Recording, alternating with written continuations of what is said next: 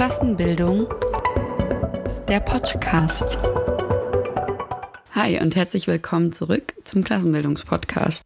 Ich bin Sarah und heute wird euch meine Stimme durch diesen Podcast begleiten. Es gibt ein Thema, das uns alle schon seit einer Weile beschäftigt und das sind Teuerungen. Und es wird uns wahrscheinlich auch noch eine ganze Weile beschäftigen, was der Grund dafür ist, warum wir uns heute damit auseinandersetzen. Wir stehen vor den Regalen im Supermarkt, fahren zur Tankstelle oder holen die nächsten Rechnungen aus dem Briefkasten. Und jedes Mal ist es ein höherer Preis, den wir zahlen müssen. Waren es nicht letzte Woche noch 30 Cent, letztes Jahr sogar noch 30 Euro weniger? Und dann schauen wir auf unseren Lohn und das ist die einzige Zahl, die offenbar niemals größer wird. Ich will mich also heute damit auseinandersetzen, woher diese Teuerungen eigentlich kommen, einen kleinen Blick auf internationale Proteste werfen und zum Schluss ein paar Schlussfolgerungen ziehen, wie wir uns dagegen wehren können. Woher kommen Teuerungen eigentlich? Die Warenpreise in Deutschland und in vielen anderen Ländern steigen aktuell so stark an, wie sie es seit Jahrzehnten nicht mehr getan haben. Sie sind Ausdruck einer ökonomischen Krise mit besonderen Eigenschaften und einer staatlichen Wirtschafts- und Finanzpolitik im Interesse des Kapitals. Für uns als Arbeiterinnen bedeutet diese staatliche Krisenpolitik, dass sie enteignet und dass sie den gesellschaftlichen Reichtum nach ganz oben umverteilt. Zunächst müssen wir den Krieg in der Ukraine bei den Preisentwicklungen berücksichtigen. So kommen einige der Preisanstiege sicher vom Embargo gegen Russland, aber auch daher, dass bestimmte Lebensmittel nicht mehr produziert werden können. Der zwischenzeitlich extrem gestiegene Kaufpreis für Öl zum Beispiel ist bereits wieder gesunken. Der Preis für die Endverbraucherin ist jedoch weiterhin hoch. Darüber hinaus sollte der Preis bestimmter Lebensmittel auch weiterhin krass steigen. Das liegt unter anderem eben daran, dass sowohl Russland als auch die Ukraine keinen Weizen mehr zur Verfügung stellen. So ähnlich sieht es eben auch bei den Gaspreisen aus und der sogenannten Gasknappheit. Diese entwickelt sich vor allen Dingen durch das Embargo mit Russland. Doch das alleine erklärt die extremen Teuerungen tatsächlich noch nicht. Denn bereits am Ende des letzten Jahres waren einige von ihnen für uns deutlich zu spüren. Es fragt sich also, warum die Warenpreise gerade so stark ansteigen allgemein. In den bürgerlichen Medien und den Wirtschaftswissenschaften werden derartige Preisanstiege für gewöhnlich als Inflation bezeichnet und teilweise einseitig auf die im Umlauf befindliche Geldmenge zurückgeführt. Diese Erklärung enthält zwar einen wahren Kern, sie vermischt jedoch verschiedene Gesetzmäßigkeiten, die bei der Preisentwicklung im Kapitalismus zum Tragen kommen. Um diese Gesetzmäßigkeiten zu erklären, reicht eine Podcast-Folge jetzt sicher nicht aus. Muss sie allerdings auch eben nicht, weil unser Autor Thomas Stark bereits im November letzten Jahres einen Text auf unserer Website veröffentlicht hat, in dem er intensiver auf diese Thematik eingeht. Wenn ihr euch also total dafür interessiert und für die ökonomischen Gegebenheiten davon, dann würde ich euch sehr empfehlen, diesen Text zu lesen. Ich habe mich also heute ganz bewusst entschieden, diese Folge eher zu nutzen, um auf praktische Fragen einzugehen, zum Beispiel die kommenden Proteste oder einen internationalen Blick. Um korrekt einordnen zu können, woher die aktuellen Preissteigerungen kommen, möchte ich trotzdem zumindest ganz kurz anteasern, wie es ökonomisch aussieht. Wie eben bereits erwähnt, spielen für die Preisentwicklung und Preissteigerung im Kapitalismus bestimmte Gesetzmäßigkeiten eine Rolle. Bürgerliche Ökonomen vermischen diese oft miteinander, manchmal absichtlich, manchmal unabsichtlich, um die Fehler des Kapitalismus zu kaschieren. Wir wollen genau das Gegenteil tun. Wir wollen lernen, diese Gesetzmäßigkeiten klar auseinanderzuhalten und vor allen Dingen aber ihre Verbindung zum Kapitalismus aufzuzeigen. Die Gesetzmäßigkeiten, das sind zum einen die allgemeine Bewegung des Warenpreises und zum anderen die Bewegung des Geldpreises, der einen besonders wichtigen Warenpreis darstellt. Es gehört zu den Grundgesetzen der Warenproduktion, dass Waren durchschnittlich zu ihrem Wert getauscht werden. Der wiederum ist nichts weiter als ein Ausdruck der für die Produktion einer Ware im gesellschaftlichen Durchschnitt benötigten Arbeitszeit. Dieses sogenannte Wertgesetz, das sorgt dafür, wenn auch auf eine planlose und anarchische Weise, dass die gesellschaftliche Arbeit verteilt wird nämlich durch die kurzfristige Bewegung der Warenpreise infolge von Schwankungen bei Angebot und Nachfrage. Die langfristige Bewegung der Warenpreise, die ergibt sich wiederum aus der Weiterentwicklung der gesellschaftlichen Produktivkräfte. Kann zum Beispiel ein Paar Schuhe infolge verbesserter Maschinen zu ihrer Produktion in der Hälfte der Zeit hergestellt werden, dann sinkt der Wert der Schuhe und entsprechend damit auch ihr durchschnittlicher Preis. Das geschieht, sobald sich die neue Technik gesamtgesellschaftlich durchgesetzt hat. Das Wertgesetz ist also die Basis der Entwicklung der Warenpreise im Kapitalismus. Hier kommen jedoch vor allen Dingen die folgenden drei neuen Elemente hinzu. Erstens erhält die Bewegung von Angebot und Nachfrage und damit auch die der Preise im Kapitalismus eine gesetzmäßige Verlaufsform, die sich durch alle mehr oder weniger zufälligen Schwankungen bei den individuellen Warenpreisen durchsetzt. Diese Verlaufsform ist durch den kapitalistischen Krisenzyklus gegeben. Auf dem Höhepunkt der Krise ist die kapitalistische Produktion weit über die zahlungsfähige Nachfrage hinausgeschossen. Ganze Lagerbestände an Waren werden unverkäuflich und die Preise fallen ins Bodenlose. Solche Überproduktionskrisen entstehen im Kapitalismus gesetzmäßig, als Folge des Widerspruchs zwischen gesellschaftlicher Produktion und privater Aneignung der Produkte. Das heißt, als Folge des Widerspruchs, dass wir gesamtgesellschaftlich alles produzieren, aber eben dann die Gewinne davon, die Profite, sich privat durch einige wenige Menschen angeeignet werden. Das zweite Element, das die Wirkung des Wettgesetzes im Kapitalismus beeinflusst, das ist die Entstehung der kapitalistischen Monopole. Dadurch wird nämlich die eben geschilderte freie Bewegung der Warenpreise verzerrt. Die stetige Nachfrage nach den Produkten ist dem Monopolisten sicher. Das bedeutet, dass er seine Ware systematisch und dauerhaft über ihren Wert hinaus erhöhen kann. Die ausgleichende Wirkung von Angebot und Nachfrage auf die Verteilung der gesellschaftlichen Arbeitszeit wird dadurch zum Teil unterdrückt. Also nochmal im Klaren. Ein Monopol hat einen Großteil des Marktes inne weiß, dass es viel mehr absetzen kann oder dass es vielleicht sogar das einzige Unternehmen ist, das seine Ware zu einem bestimmten Preis verkaufen kann. Das bedeutet, es kann selbst entscheiden, dass es sich nicht mehr allzu stark daran orientiert, was die gesellschaftlich notwendige Arbeitszeit ist, die benötigt wird, um das Produkt herzustellen, sondern das Monopol kann entscheiden, die Ware einfach systematisch zu einem viel höheren Preis zu verkaufen. Denn wenn niemand anders die Ware verkaufen kann, dann haben die Leute keine Wahl, außer sich die Ware trotzdem zu holen. Das bedeutet, dass sie zum Beispiel durch sowas, aber auch durch die Absprache von Produktionsmengen und Lieferbedingungen sich extra Profite sichern können. Die müssen natürlich dann Teilen der Gesellschaft abgepresst werden, also sie entstehen ja nicht magisch. Das bedeutet, dass im Endeffekt diese Profite, die sie extra machen, uns als Arbeiterinnenklasse nochmal extra abgepresst werden. Der dritte Punkt, das ist die Herausbildung des Staates im Monopolkapitalismus. Es gab zwar vorher schon einen Staat, aber jetzt erhält er eine neue Funktion zusätzlich. Und zwar ist er als Staat unter der Herrschaft der Monopole dazu verpflichtet, beziehungsweise es ist seine Aufgabe, die Umverteilung des gesellschaftlichen Reichtums nach ganz oben zu den Spitzen der Kapitalistinnenklasse zu organisieren und den monopolistischen Gruppen damit maximale Profite zu sichern. Ein zentrales Mittel dazu ist zum Beispiel die Erhebung von Lohnsteuer. Und ein anderes Mittel ist zum Beispiel die Erhebung indirekter Steuern also zum Beispiel eine Mehrwertsteuer, aber auch zum Beispiel verschiedene spezielle Steuern auf bestimmte Produkte, die beim Kauf von der Ware als Aufschläge auf den Preis erhoben werden, spielen eine Rolle. Die Erhebung von indirekten Steuern, die machen sich also in unserem Alltag vor allen Dingen durch erhöhte Warenpreise bemerkbar. Von diesen Gesetzmäßigkeiten bei der Bewegung der Warenpreise müssen wir die besondere Bewegung des Geldpreises dann eben getrennt betrachten. Die besondere Bewegung des Geldpreises, die basiert darauf, dass Geld eigentlich auf einer echten Ware, also auf einem Produkt menschlicher Arbeit beruht. Und zwar üblicherweise auf Gold. Bei goldgedeckten Währungen, wie die zum Beispiel in den kapitalistischen Ländern bis weit ins 20. Jahrhundert verwendet wurden, ist im alltäglichen Gebrauch zwar Papiergeld benutzt worden, aber das hat nur anstelle von Gold zirkuliert. Das bedeutet, es hat eigentlich nur eine Stellvertreterfunktion eingenommen und war in echtes Gold umtauschbar. Die Umtauschbarkeit, die wird dabei jeweils durch den Staat garantiert, der das Geld herstellt. Das heißt, der Staat hat so viel Gold, dass er das Geld, das er herstellt, quasi eins zu eins darin umtauschen kann. Der Goldpreis wiederum, der unterliegt denselben Schwankungen infolge von Angebot und Nachfrage wie jede andere Ware auch. Das bedeutet, wenn jetzt neue Goldquellen erschlossen wurden oder wenn zum Beispiel sich die Fördertechnik verbessert hat, dann ist der Goldwert gesunken und damit der Wert des Geldes relativ zu allen anderen Waren. Neben dieser Sache sind einige Staaten, insbesondere in Kriegszeiten, gelegentlich dazu übergegangen, die Menge an Papiergeld auszudehnen. Das hat es ihnen ermöglicht, kurzfristig große Staatsausgaben zu tätigen.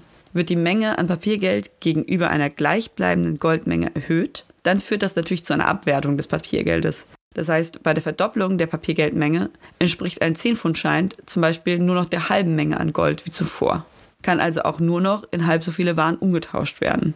Werden die Arbeitslöhne aber weiterhin mit Papiergeld in der Höhe desselben Betrages ausgezahlt, dann bedeutet das natürlich, dass sich die Kaufkraft der Löhne in Bezug auf alle anderen Waren verringert. Das heißt, durch das Gelddrucken finanziert der Staat seine kurzfristigen Ausgaben letztlich auf Kosten der Arbeiterinnenklasse. Diese Ausdehnung der Geldmenge, die zu ihrer Entwertung führt, das ist die eigentliche Bedeutung des Begriffs Inflation. Die Inflation geht nicht nur auf Kosten der Arbeiterinnenklasse, sondern sie geht auch zu Lasten aller Gläubiger, die zum Beispiel vorher Geld verliehen haben und die jetzt denselben Betrag mit einem geringeren Wert zurückbekommen. Es profitieren dagegen alle Schuldnerinnen, die ihre Kredite billiger zurückzahlen können. Eine Inflation bewirkt also eine tendenzielle Verschiebung des gesellschaftlichen Reichtums zugunsten des Industriekapitals und zu Lasten von Banken bzw. Finanzunternehmen. Im Monopolkapitalismus bestehen die staatlichen Projekte, die durch die Inflation finanziert werden, jedoch ohnehin vor allen Dingen darin, allen Teilen des Monopolkapitals gesellschaftlichen Reichtum aus den Händen der Arbeiterinnenklasse zuzuschanzen. In der kapitalistischen Welt sind die goldgedeckten Währungen im Verlauf des 20. Jahrhunderts nach und nach abgeschafft worden. Obwohl das internationale Finanz- und Währungssystem im heutigen Kapitalismus damit jetzt deutlich komplexer funktioniert als zu Zeiten der Goldwährung, ist die grundlegende Wirkungsweise der Inflation dieselbe geblieben. Das bedeutet, Staaten und ihre Notenbanken können kein Geld drucken, ohne dass der Gegenwert für die damit getätigten Ausgaben woanders hergenommen werden muss. Die Rechnung für das Gelddrucken geht wie früher an uns als Arbeiterinnenklasse. Unsere Löhne werden dadurch entwertet und vor allen Dingen geht die Rechnung auch an alle Gläubigerinnen, deren erwartete Rückzahlungen im Wert sinken. Damit hätten wir jetzt bereits geklärt, dass die kurzfristige und die langfristige Bewegung der Warenpreise mit den Teuerungen zusammenhängen. Darüber hinaus lassen sich heute ein paar wichtige Faktoren benennen, welche die wirtschaftliche Entwicklung in den kapitalistischen Staaten und damit die Preisentwicklung zur Zeit zentral beeinflussen. Und die fasse ich jetzt nochmal kurz zusammen. Erstens, die kapitalistische Weltwirtschaft leidet noch unter den Auswirkungen einer schweren Überproduktionskrise, die etwa im letzten Quartal des Jahres 2018 begonnen hat und im Jahr 2019 weite Teile der kapitalistischen Staaten ergriffen hat. Die Industrieproduktion in Deutschland etwa verzeichnete im Dezember 2019 einen Rückgang von 3,5 Prozent gegenüber dem Vormonat. Den größten Einbruch seit 2008-2009, wobei vor allen Dingen die Autoindustrie und der Maschinenbau betroffen waren. Zweitens. Im Frühjahr 2020, gerade als in einigen Ländern schon über das Licht am Ende des Tunnels diskutiert wurde, kam dann die Corona-Pandemie als äußerer Schock hinzu und führte weltweit einer extremen Verschärfung der Krise. Das Weltbruttoinlandsprodukt ist im Jahr 2020 nach Zahlen der Weltbank um 3,4 Prozent geschrumpft. Zum Vergleich, bei der Krise 2009 lag das Minus nur bei 1,3 Prozent. Die deutsche Industrieproduktion brach im Jahr 2020 um 10,8 Prozent ein der Anteil der Autoindustrie sogar um 25 Prozent. Der dritte Faktor. Die Auswirkungen der Corona-Pandemie und der staatlichen Maßnahmen zu ihrer Eindämmung machten die kapitalistische Wirtschaftskrise zu einer Krise mit besonderen Merkmalen, die in gewöhnlichen Überproduktionskrisen nicht oder nicht in diesem Maßstab vorkommen. Dazu gehört vor allen Dingen die weltweite Unterbrechung von Lieferketten und die verheerende Beeinträchtigung des stationären Handels, der Reise- und der Tourismusbranche sowie Teilen des Dienstleistungssektors, zum Beispiel Restaurants oder Theater. Viertens. Die besonderen Auswirkungen der Pandemie und der wiederkehrenden weltweiten Lockdowns führte wiederum dazu, dass die weltweite Industrieproduktion nach der Krise unter schweren Stockungen wieder hochfahren konnte. Und das, obwohl die Nachfrage, vor allen Dingen in den USA und China, spätestens seit Jahresbeginn 2021 wieder angezogen hat. Zu den Stockungserscheinungen gehören vor allen Dingen der Mangel an Rohstoffen und industriellen Vorprodukten, zum Beispiel Computerchips und andauernde Kapazitätsengpässe im internationalen Seehandel. Ein fünfter Faktor ist die Kombination aus anziehender Nachfrage in der Belebungsphase des Krisenzyklus und den beschriebenen Angebotsknappheiten und Lieferengpässen. Die bewirken einen erheblichen Preisanstieg bei Rohstoffen, zum Beispiel bei Kupfer, Aluminium, Zink, Zinn und Magnesium, bei Vorprodukten und Frachtpreisen. Dieser Mangel überträgt sich auf die Konsumgüterpreise und führt dort ebenfalls zu einer teils erheblichen Preissteigerung. Sechstens, und das ist der vorletzte Punkt, ich verspreche es, ist ein zusätzliches Element die gegenwärtige Entwicklung der kapitalistischen Weltwirtschaft, die entscheidend beeinflusst wird durch die staatsmonopolistische Energiepolitik. Zum Beispiel, das, was wir daran ganz stark merken, sind CO2-Steuern, die eingeführt werden, die natürlich für uns die Preise in die Höhe treiben. Ein siebtes ist die Explosion der Warenpreise aufgrund von Stockungen in der Industrie und Logistik und die Ausdehnung der Geldmenge durch die Notenbanken. Und dann ein achtes sind die akuten Preisexplosionen bei Öl, Gas und Kohle im Europa im Herbst 2021. Diese waren damals eine Begleiterscheinung des technologischen Umstiegs, der sich wiederum mit den pandemiebedingten Stockungen in der Industrieproduktion vermischte. Mittlerweile sind die Steigerungen bei Öl und Gas vor allen Dingen bedingt durch den Krieg in der Ukraine. Damit wären wir so ein bisschen am Ende angelangt vom ökonomischen Teil zu Preissteigerungen. Und im nächsten Teil will ich meinen Blick international richten und ein bisschen was über die Bewegungen in der Türkei und die Situation dort und die Bewegung in Bosnien-Herzegowina berichten. Im Juni ist die offizielle Inflationsrate der Türkei gegenüber dem Vorjahresmonat auf 78 Prozent gestiegen. Das ist die höchste Rate seit September 1998. Hier gibt es Differenzen, denn 78 Prozent, das ist die Rate, die die Regierung nennt. Inflationsforschungsgruppen, wie zum Beispiel ENAC, die in Istanbul ansässig ist, nennen eine viel höhere Teuerungsrate. Sie sprechen von bis zu 175,5 Prozent im Juni. Ein Ende der Teuerung ist unabhängig davon, welche Rate stimmt, nicht in Sicht. Denn ähnlich wie in Deutschland sind es in der Türkei besonders der Transport und die Lebensmittel, die betroffen sind. Transportkosten haben sich dabei um 123 Prozent im Juni erhöht und die Preise für Lebensmittel um 93 Prozent. Ein weiteres Problem ist die konstante Abwertung der türkischen Währung Lira, die dazu führt, dass Importe aus dem Ausland extrem teuer werden. Die Bevölkerung in der Türkei, diese wehrt sich bereits seit Monaten gegen die Verschlechterung ihrer Lebensbedingungen. Immer wieder kommt es zu Streikwellen und die Arbeiterinnen, die organisieren gemeinsam mit revolutionären Gewerkschaften spontane Widerstände gegen die Preisexplosion und vor allen Dingen demonstrieren sie für eine Angleichung ihrer Löhne. Im Februar war zum Beispiel der Streik der Kurierfahrerinnen in den Medien. Dieser hat eine breite Streikwelle ausgelöst, die wir von hier aus kaum beziffern können. Infolgedessen haben sich in vielen Betrieben und Orten neue gewerkschaftliche Organisationen gebildet, die von den Arbeiterinnen selbst initiiert werden und nicht von den konzernkonformen Stellvertreterinnen. Von der Türkei aus wollen wir unsere Aufmerksamkeit nun nach Bosnien-Herzegowina lenken. In letzter Zeit war auch Bosnien wegen seinen starken Preissteigerungen in der Presse. Im Gegensatz zur Türkei ist es hier aber eher schwer gewesen, konkrete Zahlen zu finden. Viel relevanter für uns ist allerdings ohnehin der Protest, der dort organisiert wurde, aus dem wir für die Proteste hier in Zukunft einiges lernen können. Vor etwa so zwei Wochen haben sich rund 2000 Menschen vor dem bosnischen Parlament in Sarajevo versammelt, um gegen die Teuerungen zu protestieren. Auch in anderen bosnischen Städten, zum Beispiel in Banja Luka, in Mostar, Tuzla und Senica, fanden Demonstrationen statt. Den Protest gegen die Preissteigerungen haben die Teilnehmerinnen mit einer Beschwerde über die Diätenerhöhung für die Landtagsabgeordneten in Bosnien verbunden. Denn Ende Juni hat das Repräsentantenhaus des Parlaments von Bosnien-Herzegowina einen Haushalt verabschiedet, in dessen Rahmen die Gehälter von Parlamentariern und Minister um rund 250 Euro erhöht werden. Die niedrigsten Renten im Land wurden gerade einmal um 10 Euro erhöht. Die Proteste in Sarajevo wurden durch Harun Salcik organisiert. Laut eigener Aussage ist er ein unzufriedener Bürger und stamme aus Maglai im Norden von Bosnien-Herzegowina. Er organisierte die Proteste über eine Facebook-Gruppe. Ihr Name 50.000 Bürger zum Protest gegen die Behörden in Bosnien-Herzegowina. Diese hatte erst ein paar Tage vor dem Protest gegründet und sie nahm eine unfassbare Dynamik auf. In der Gruppe wird heftig über die aktuellen Preissteigerungen diskutiert. Die Menschen formulieren dort Forderungen an die Regierung. Unter anderem, dass die Verbrauchssteuer auf Kraftstoff ausgesetzt wird und sie fordern auch einen Nullsteuersatz für Grundnahrungsmittel. Diese Forderungen haben sie von der Facebook-Gruppe dann auf die Demonstrationen getragen. Sajic selbst sagt, dass wenn die Regierung nicht auf die Proteste reagiert, man sich eben andere Möglichkeiten der Aktion aussuchen müsse.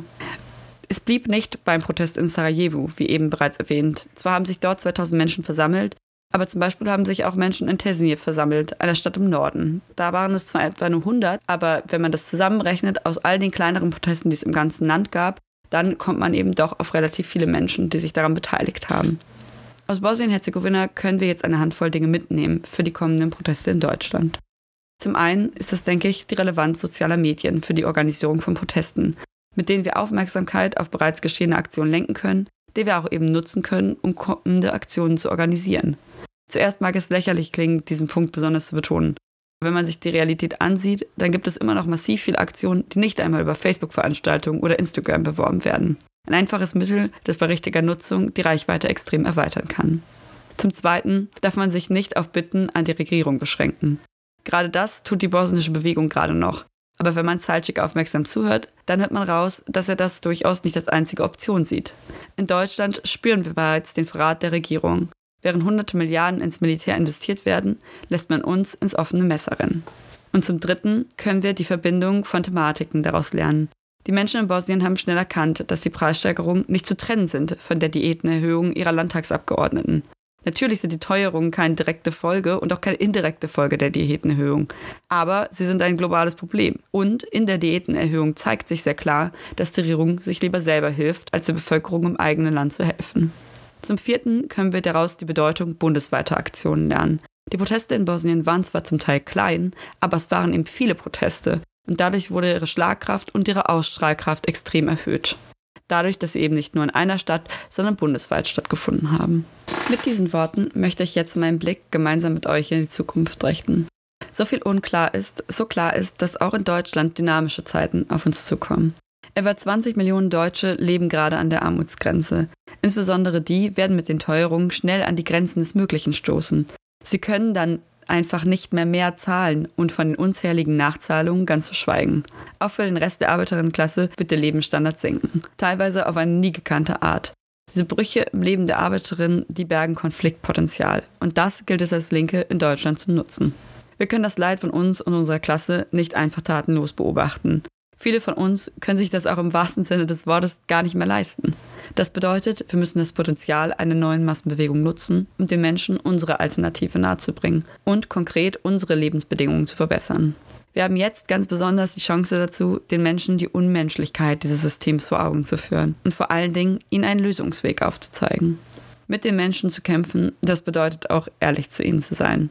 Wir werden die Teuerungen, die gerade stattfinden, im Kapitalismus niemals rückgängig machen können. Wir werden, solange dieses System weiter besteht, nicht verhindern, dass es wieder zu Teuerungen kommt. Sie gehören zum System, zu einem durch seine Krisenhaftigkeit und zum anderen durch den Zwang, Profit zu erzeugen, den dieses System generiert.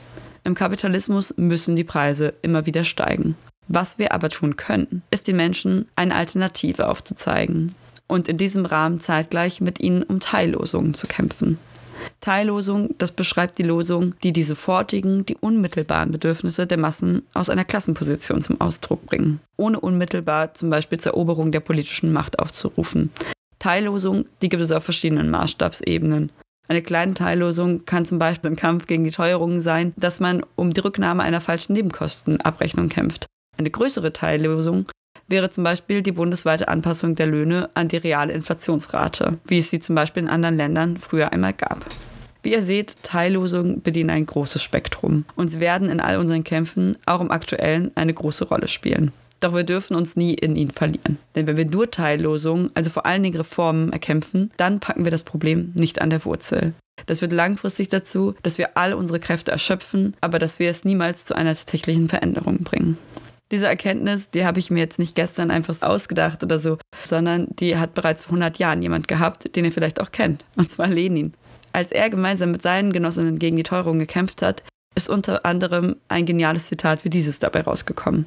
Wir sind nicht gegen Reformen zur Milderung der Teuerung, aber an die erste Stelle setzen wir die wahrheitsgetreue Aufklärung der Massen, nämlich darüber, dass es unmöglich ist, die Teuerung anders zu überwinden als durch eine Expropriierung der Banken und Großbetriebe, das heißt durch die sozialistische Revolution. Mit genau diesem Bewusstsein müssen wir grundsätzlich an die Kämpfe um Teillosungen, um Reformen innerhalb des kapitalistischen Systems herangehen. Unsere konkrete Organisierungsarbeit im Kampf um Reformen zielt auf die Entwicklung von revolutionärem Klassenbewusstsein, bei gleichzeitigem und längerfristigem Aufbau der eigenen Machtposition durch eine immer massenhafter Mobilisierung, Politisierung und Organisierung der Arbeiterinnenklasse. Das bedeutet also ganz konkret, ja, wir kämpfen für sofortige Verbesserungen der Lebensbedingungen der Arbeiterinnenklasse. Aber dieser Kampf, der ist kein reiner Selbstzweck, sondern der hilft uns, unsere Klasse zu politisieren und uns dem Ziel des Sozialismus zu nähern. Während ich an dieser Stelle also keinesfalls ein Kochrezept für die Revolution oder den Kampf gegen die Teuerung geben kann, auf einige nächste Aufgaben hinweisen. Wir müssen uns auf die bereits anlaufenden dynamischen Zeiten in Deutschland vorbereiten. Ihr kennt das jetzt schon von mir, aber ich kann das auch nicht oft genug sagen. Wir müssen organisiert handeln. Niemand hat je alleine die Revolution gemacht. Vereinzelt über roten Lektüren zu brüten, das bringt uns eigentlich kaum was organisiert zu handeln, das bringt uns was. Und das bedeutet, dass wir nicht alleine bleiben können. Organisiert euch mit Gleichgesinnten, schließt euch einer Organisation an, deren Positionen ihr vertraut und plant gemeinsam mit ihr die nächsten Schritte im Kampf gegen Teuerung.